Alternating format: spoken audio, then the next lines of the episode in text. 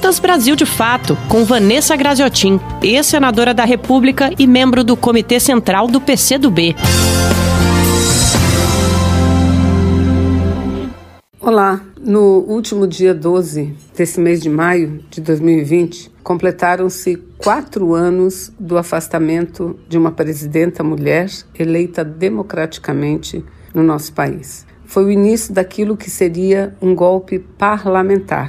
No dia 12 de maio de 2016, com apenas 22 votos contrários ao afastamento, o Senado Federal, numa manhã de uma sessão que iniciou praticamente 24 horas antes, afastou a presidenta Dilma. Afastamento que tornou-se definitivo a partir do momento em que o próprio Senado aprovou o impeachment. Impeachment que o Brasil e o mundo sabem que não é impeachment. Aquilo efetivamente foi um golpe, porque não houve qualquer crime é, comprovado, crime que tivesse sido cometido pela presidenta Dilma. Foram acusações vazias em cima de ações que eram corriqueiras em todos os mandatos presidenciais, ou seja, a prática adotada pela presidenta Dilma, que levou ao fim do seu mandato, a cassação do seu mandato, eram as mesmas práticas adotadas pelos ex-presidentes da República. Presidente Itamar Franco, presidente Lula, presidente Fernando Henrique Cardoso. Enfim, foi uma desculpa que encontraram, um caminho que encontraram para não apenas retirar uma presidenta, mas para mudar o projeto de Brasil, o projeto político, o projeto econômico e o projeto social.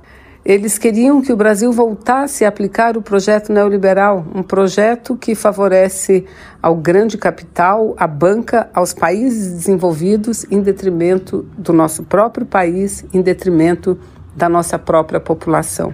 Foi a partir daí que nós vimos, com a saída da presidenta Dilma, o início da aprovação de uma série de reformas, que todas elas são reformas ruins para o Brasil e para o povo. Começaram com a reforma trabalhista, acabando com a CLT, acabando com os direitos dos trabalhadores e das trabalhadoras. Na sequência, aprovaram a emenda constitucional que estabeleceu o teto de gastos no setor público.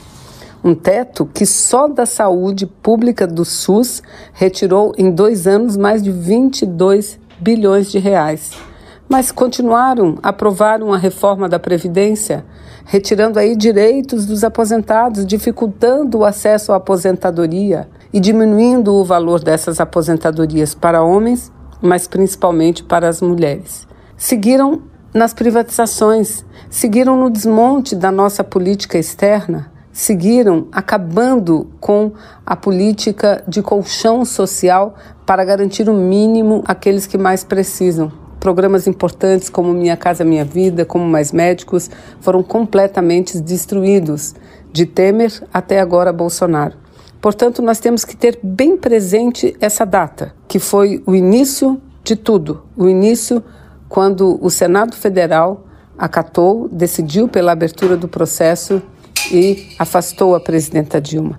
Lembrarmos disso para podermos continuar numa luta, uma luta dura, difícil, que não é só uma luta contra o Jair Bolsonaro, é uma luta contra um projeto maior ao que serve Jair Bolsonaro. Um projeto que está transformando novamente o Brasil no país dos pobres. Voltamos agora a fazer parte do mapa da fome do mundo, o que para nós é uma tristeza muito grande e assistimos diariamente o presidente da República zombar de dezenas e milhares de pessoas que estão perdendo suas vidas para esse vírus nessa pandemia do coronavírus. Então, precisamos resistir, precisamos continuar uma luta que é em defesa do Brasil, mas é em defesa da nossa gente, em defesa da vida. Você ouviu Vanessa Graziotin, ex-senadora da República e membro do Comitê Central do PCdoB.